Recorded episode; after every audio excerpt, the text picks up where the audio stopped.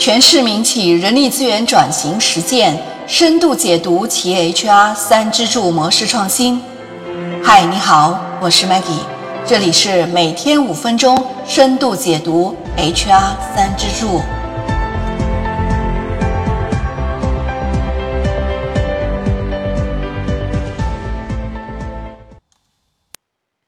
我们前面说了阿里巴巴政委的两大特色，大家还记得吗？我们简单回顾一下：第一大特色就是出身特殊；第二大特色是参与业务会议是硬性要求。我们再来说第三大特色，第三大特色就是工作善交流、重人心。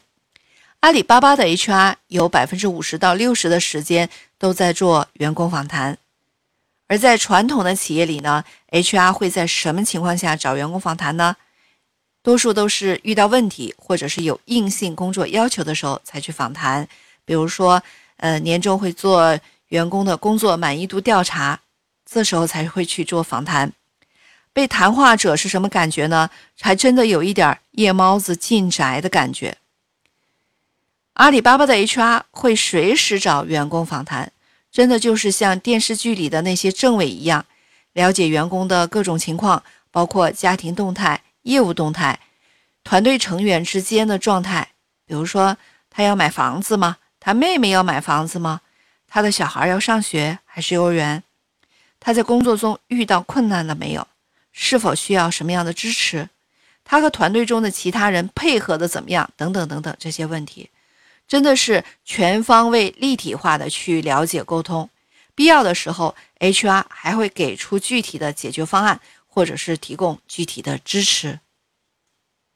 有这样一位 B to B 的大政委，他对手下的小政委的要求是什么呢？他要求小政委聊完以后，团队中上百人随机抽到一位同事，他有什么困难，处于什么样的心理状态，小政委都要非常了解。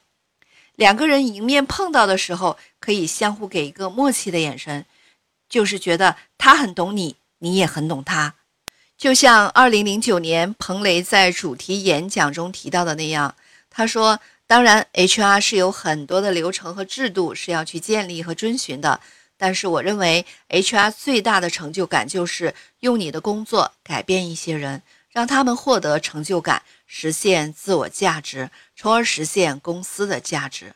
而且，HR 在面对企业或者行业发展危机的时候，更要把自己的管理定位为人心的管理，帮助这个人成长，从而帮助企业度过危机。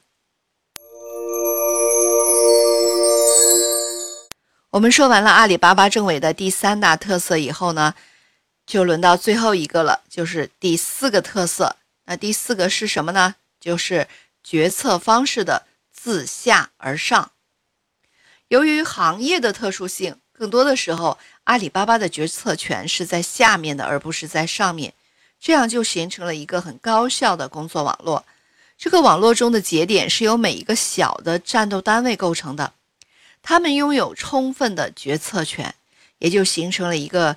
自下而上的自我驱动的机制，阿里政委随时准备着自下而上的去推动业务团队的开疆扩土。说到这里，阿里巴巴政委的四大特色我们就全部说完了。那么大家还记得阿里巴巴政委有哪四大特色吗？那么最后我们就来做一下简单的回顾。阿里政委的第一大特色就是出身特殊。他们都是业务部门中比较优秀的经理主管。那第二个特色呢，就是参与业务会议是硬性要求。阿里政委在业务会议中往往会提出非常专业的、有冲击力的问题，他们会把业务逻辑串起来，帮助业务人员从更高的全局的角度来看板块业务。那第三个特色是什么呢？就是工作善交流、重人心。阿里政委会随时找员工访谈，做好人心管理，管人先管心。阿里政委的第四个特色就是决策自下而上，形成了高效的工作网络。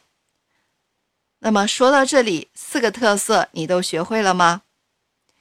欢迎大家在评论区留下你的心得，我们一起来交流。